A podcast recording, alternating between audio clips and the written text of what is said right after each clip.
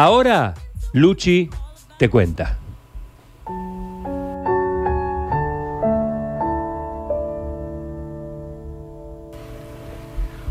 Hoy vamos a presentar a la abrazadora que no puede abrazar. Fernanda suele estar en uno de los momentos más críticos de la vida del ser humano, que es el nacimiento. Ella entiende que el contacto piel a piel, madre e hijo, madre e hija, es curador. Fernanda Martínez es una de las creadoras del grupo Abrazadoras del Hospital Misericordia. Está en línea con nosotros y bueno, me quiero imaginar cómo estará Fernanda ahora, sin poder abrazar. Sin abrazos. Sin abrazo. Fer, ¿cómo estás? Hola. Buen día. Fernanda, buen día. Hola, hola, buenos días, ¿cómo están ustedes? Muy bien, muy bien. ¿Cómo estás ahora sin abrazar? Y no es nada fácil esto de no poder contactar, ¿no? No poder tocarnos, no poder abrazarnos. Pero, pero bueno, vamos, lo vamos haciendo desde diferentes maneras. ¿Por qué es que- curador esto de, de abrazar y por qué nació este, este proyecto?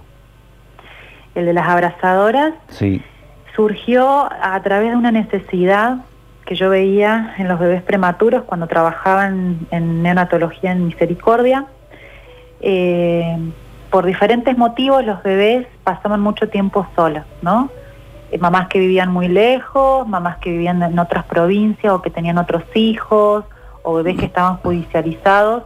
Más allá del motivo, que no, no, no era la cuestión, eh, estos bebés se privaban del beneficio del contacto piel a piel, ¿no?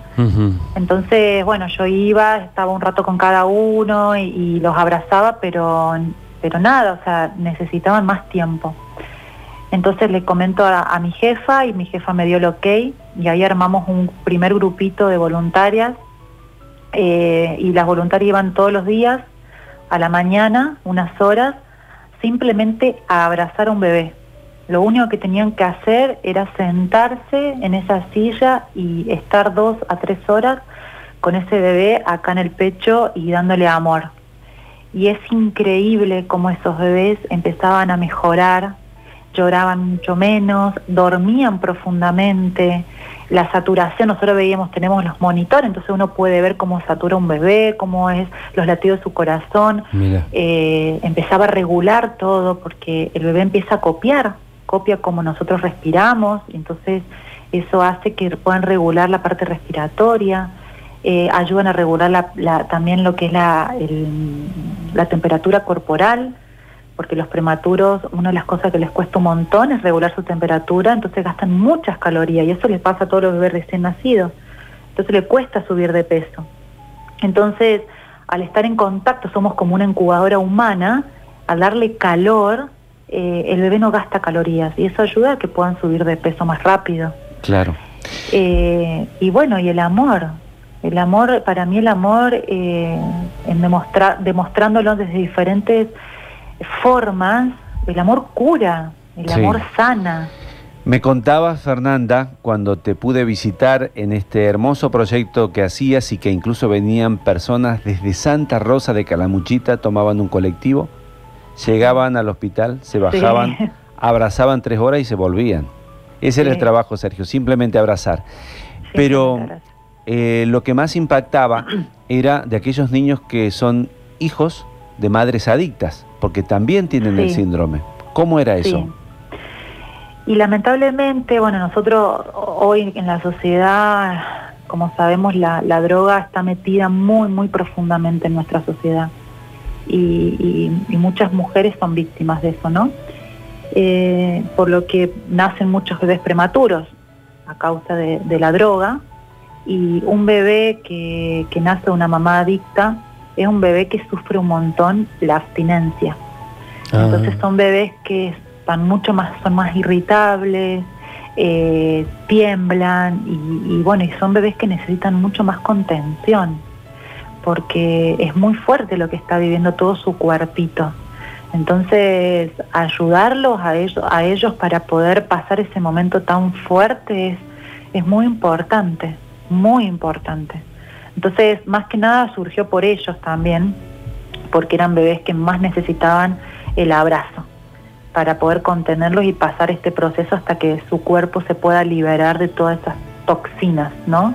Mm. Así que, qué, bueno. Qué impresionante escucharte y, ver que, o, sentir o aprender que eh, todas esas todas esas este, movilizaciones físicas, químicas, como quieras llamarle, se producen sin la necesidad de que exista un remedio, digamos, todo se produce por el simple hecho del contacto físico. Exactamente. Si nosotros pudiéramos eh, realmente saber cómo funciona, qué está pasando ahí adentro de nuestro cerebro y nuestro cuerpo cuando alguien nos abraza, es algo mágico y es algo increíble. Bueno, yo eh, me dedico a investigar un montón, me encanta todo lo que es neurociencia y cómo funciona nuestro cuerpo y nuestro cerebro y demás. Entonces, eh, cuando alguien recibe un contacto, ya sea un abrazo, una mirada, un, toque, eh, em, empezamos a segregar diferentes eh, endorfinas, eh, diferentes dopaminas, un montón de neurotransmisores y hormonas. La oxitocina, que la oxitocina es la hormona del amor, es la que hace que sintamos esa mariposita en nuestras primeras salidas con ese chico o chica que nos gusta. Eh, es la encargada de, de, que cuando nace un bebé, esa mamá esté embelesada y no pueda dejar de verlo y de mirarlo y, es la hormona del amor, lo que hace que nos conectemos con otras personas. Y eso hay que estimularlo. Si no lo estimula, no, no existen. Y en el hombre también existe la oxitocina cuando tiene a su bebé recién nacido. También se estimula con el contacto, con la mirada, con eh, el tenerlo cerca. Entonces, eh, es, estimularla también. Entonces pasan un montón de cosas hermosas adentro de nuestro cuerpo que, que nos hace bien nos hacen sentir muy bien, y más en este momento que estamos viendo todo esto. Claro, claro, y cuando nos está faltando, estamos viendo una etapa de falta justamente, carencia. Y, con mucho estrés, mucha angustia, incertidumbre, uno le tiene miedo a lo que no sabe que va a pasar. Ahí es donde se, se ancla el miedo, en, la incertidumbre de no saber qué va a pasar, qué, va, qué hay más adelante. Entonces, todo eso nos tiene como muy estresados. Claro. Hoy está trabajando en el Hospital de Unquillo, tiene un proyecto también allí, acompaña a las embarazadas, Fernanda, también en el parto y la sigue después de un año de nacimiento. Porque la primicia es que, quiero dar, es que los niños siguen naciendo. Así es. a pesar de todo. Exactamente, sí, sí. Acá, acá desarrollamos un proyecto que funciona hace, desde el 2018, diciembre del 2018, que es exclusivamente eso, ¿no? Es poder acompañar a las familias, a esa mamá, a ese papá, a esa familia, en todo lo que es el proceso de paternidad y maternidad y crianza. Entonces creamos las rondas de panza, donde las mamás vienen y nos juntamos dos veces al mes eh, a charlar, a tomar unos mates, a compartir, a cómo están, se les brinda información, charlamos sobre un montón de temas que ellas van demandando, ¿no? Eh, y después yo las vuelvo a ver eh, cuando ya tienen a su bebé, ahí en internación conjunta, eh, charlo con ella, las ayudo con la teta, charlamos sobre los cuidados de su bebé. Y después seguimos con la ronda mamá-bebé. Entonces, también tener un espacio donde compartir la maternidad es muy importante.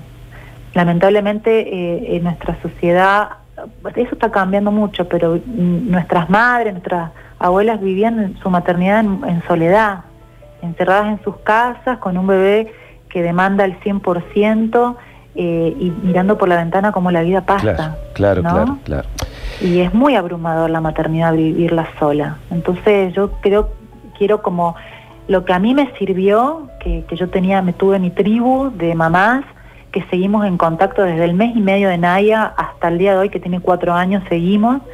Eh, y para mí fue mi, gran sostén en la maternidad. Claro. Fernanda, entonces, en estos tiempos donde no podemos estar juntos, donde no podemos dar caricia, parece que estamos condenados o resignados a no sentir la calidez y sanación de un abrazo. ¿Nos resignamos? Mm, por supuesto que no, nunca hay que resignarse. ¿Y qué hacemos? ¿Cómo abrazamos? Hay muchas, muchas maneras de abrazar no solamente desde el contacto. Lo ideal sería tener el contacto, ¿no? Porque somos personas que no podemos vivir sin la piel, todo pasa por, por, las, por nuestra piel. pero podemos abrazar con la voz.